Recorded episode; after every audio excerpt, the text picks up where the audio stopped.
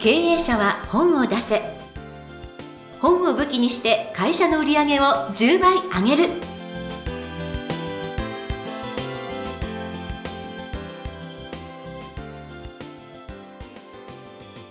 皆さんこんにちは。坂田陽子です。経営者は本を出せ。本を武器にして会社の売り上げを10倍上げる。ジャイアン今回もよろしくお願いいたします。はいよろしくお願いします。えさてあの最近の出版セミナーですけれどもどんな感じですか？えっと毎月必ずどこかで1件か2件やってるんですけども、ねはい、えっと面白かったのは EO っていうですね、えー経営者の会ですね。うん。アメリカが本部らしいですけども、うん。非常にですね活気がありました。結構ジャイアンあのーネクシーズの近藤高美会長がやってるファッションリーダーズにもですね、はいえ2年間社員と2人で2年間ずっといて、はい。まあ、結局2回しか行きませんでしたけど、うんうん。あとファーストビレッジうん。6年ぐらいいましたし、うん。みんな会費高いんですよね、うん。50万とか60万とか。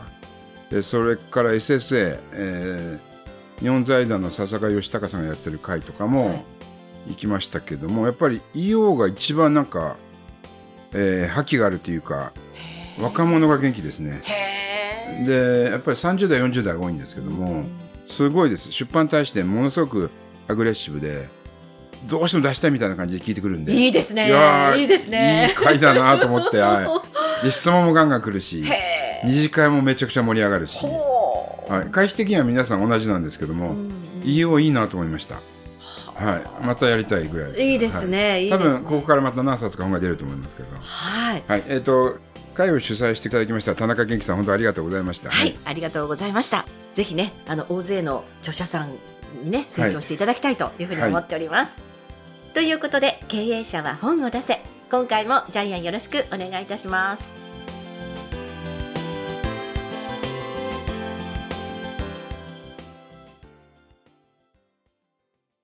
続きましては、ジャイアンおすすめのビジネス書を紹介するコーナーです。このコーナーでは、ジャイアンが出版プロデュースをした本を中心に、本を出したい経営者の皆さんに読んでもらいたいというビジネス書をご紹介しています。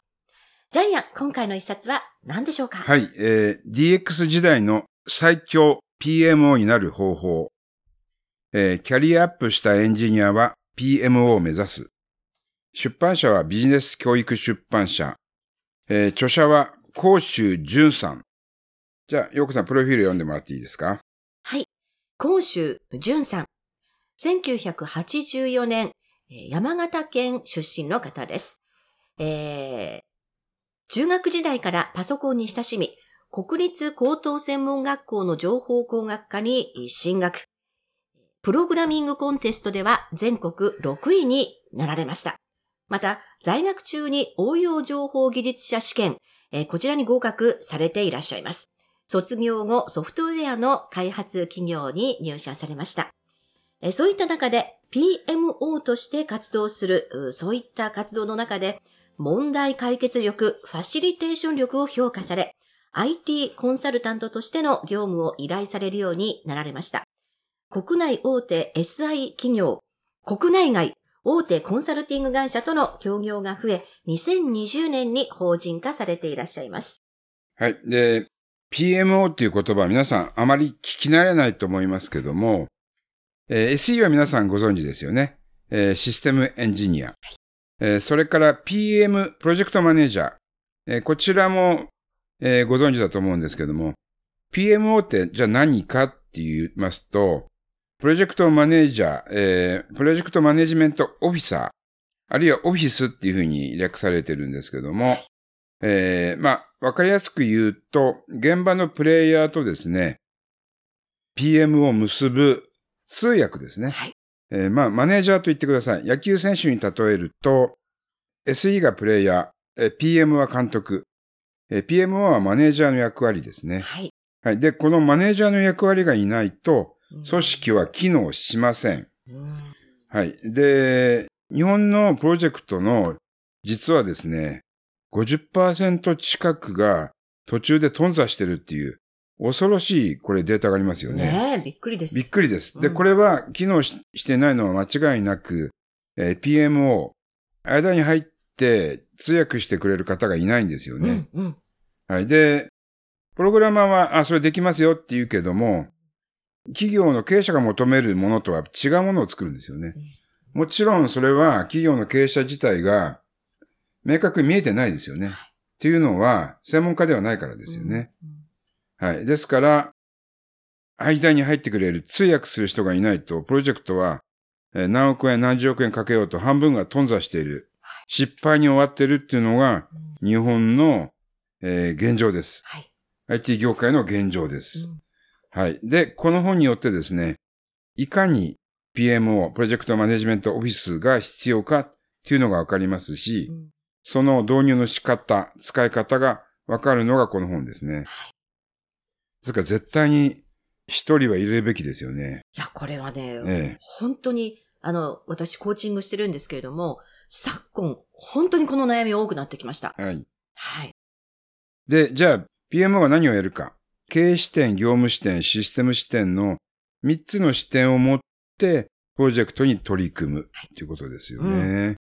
まあ、今 IT 業界ってどんどん人が減っていって、っていうか、今 IT 業界はですね、えー需要に対して人がどんどん不足していて、2030年には80万人不足するんですよね。恐ろしい数字ですよね。はいまあ、プロジェクトはどんどんあるけども、結局は SE 不足、そして、えー企業との橋渡しをする PMO がいないので、うんプロジェクト自体が頓挫するっていう。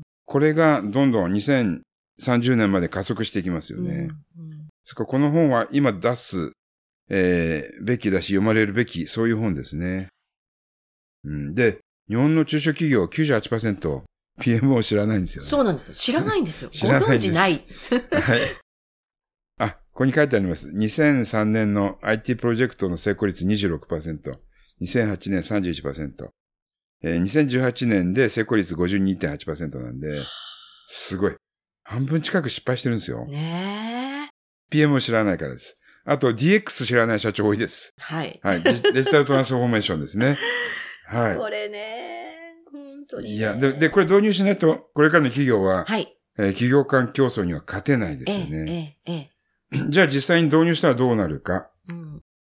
えーエンジニアが、えー長期労働、残業、ブラック労働から解放されますよね。うん。うん。はい。で、まあ、中小企業は PMO の導入で下請けからも脱却できますう。ん。結構いいことずくめですよね。はい。はい。で、さらにですね、PMO の給料はどのくらいなのかっていうのも書いてあるんですけども、うん。うん。一応この本では3000万円目指せますよっていうふうに書いてありますけども、まあ最低でも1000万ぐらいですね。稼げるので、はい、SE とかですね、PM よりも、えー本当は稼げる人材です。うん。うん。実際に著者さんは、えー上場企業と、しかもフリーランスで、ねえー仕事してますよえ。ね。はい。えーで、なおかつ、結構納期もね、タイトだったりね、うん。うんえークオリティも求めるんですけども、その分料金がいいってことですよね。はい。えーユーザー企業とベンダー企業をつなぐ通訳。はい。はい。それが日本では決定的に不足しています。はい。ちょっと面白い視点なんですけども、日本の会社や仕事はすべてプロジェクトに成り立っているっていう。うん。やっぱりいかにも PMO なりの視点ですよね。そうですよね。あの、納期も決まってるし予算も決まってるので、うん確かにこれってプロジェクトですよね。うん。どんな小さな仕事も。はい。はい。で、それを細かく分析して、えー仕事を割り振っていく。さらに、うん、発注者、受注者のうん、えー目的を共有して、きちんと使えるプログラムを作っていく。うん。はい。優秀な SEO ほど、かっちりしたものを作るけど、結局それが使えなかったりするんですよね。うんそういうこともなくなっていきます。いやー、はいこれはもう本当に、こういう人いてくれたらなっていう人材ですよ。ね特にね、SE ってね、曖昧さが嫌うんで、そうそあのー、言語化できなかったり、適当にやっといてねっていうのが、それじゃあそういうことでっていう経営者が言っても、できないんですよう。ね。うん。それで納期が大幅に伸びたり、はい。作り直しになったり、あと勝手にね、自分がやりたいようにやっちゃって、ええ社長の意図を汲み取っていないことになっちゃったり。ね、後でトラブルになるんですよね、はい。それがね。で、でまあそういう企業は100%失敗します。そうね、書いてありますうんね。ねえマネジメント機能不全のプロジェクト100%失敗するって書いてありますね。はい。いやもう、本当に今ね、喫緊の課題、あの、各社抱えているの、この問題だと思いますね。はいはい。えー実際に PMO は文系でもなれます。はい。これ大事です。はい書いてありますね。はい。うんうん文系でもなれます。ははいい。じゃあ、なるにはどうしたらいいか。一番手っ取り早いのは、先輩 PMO の秘書をやる。はいそこでノウハウをえー学ぶんですね。うんうん。はい。で、PMO になることは実はですね、自分の生涯の夢を叶えるゴールではなくてスタートなんだよ。いいこと書いてありますよね。いいこと書いてあります。はい。で、あと、ちょっと時間の関係で紹介できないんですけども、仕事のできない PMO とトップを走り続ける PMO の違い。はいこれ面白いな。のもう、伝ね、これ。えたいんだけど時間がなくなってしまいました。はい。はい。で、最後にすごい恐るべき情報を伝えますけども、えー PMO の導入によって全員のスキルがたった5%上がるだけで、開発速度は200%アップ。これもデータで出てます。すごいです。すごいです。うんはい。皆さんぜひ PMO をですね、会社の、えー翻訳者、通訳者として入れてください。はい。えー、ということで、今回、えー紹介いたしました一冊。DX 時代の最強 PMO になる方法、甲州淳さんの一冊でした。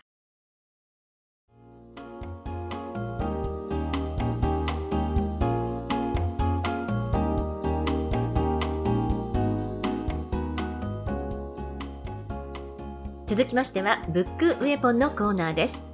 このコーナーでは実際に本を使ってどうビジネスに生かすか、そして成功するのか、ジャイアンから伝えていただきます。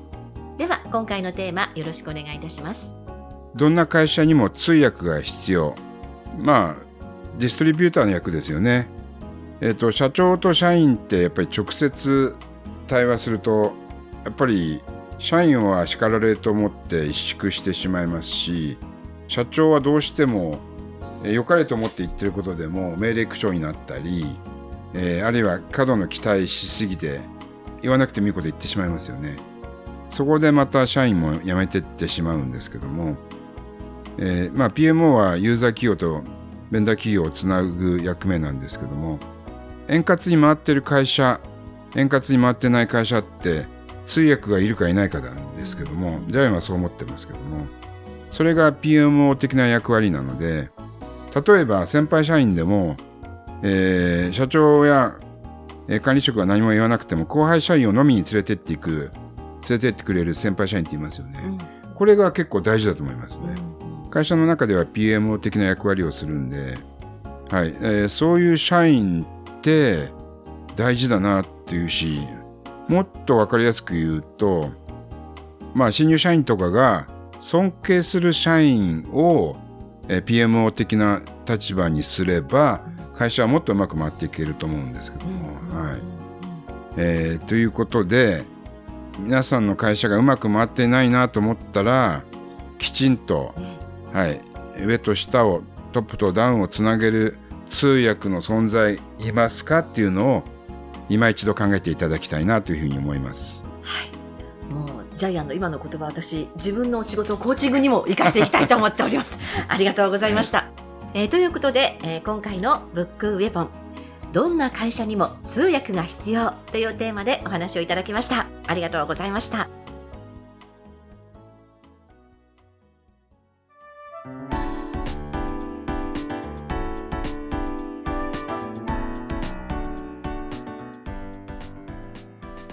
第135回経営者は本を出せ。いかがだったでしょうか？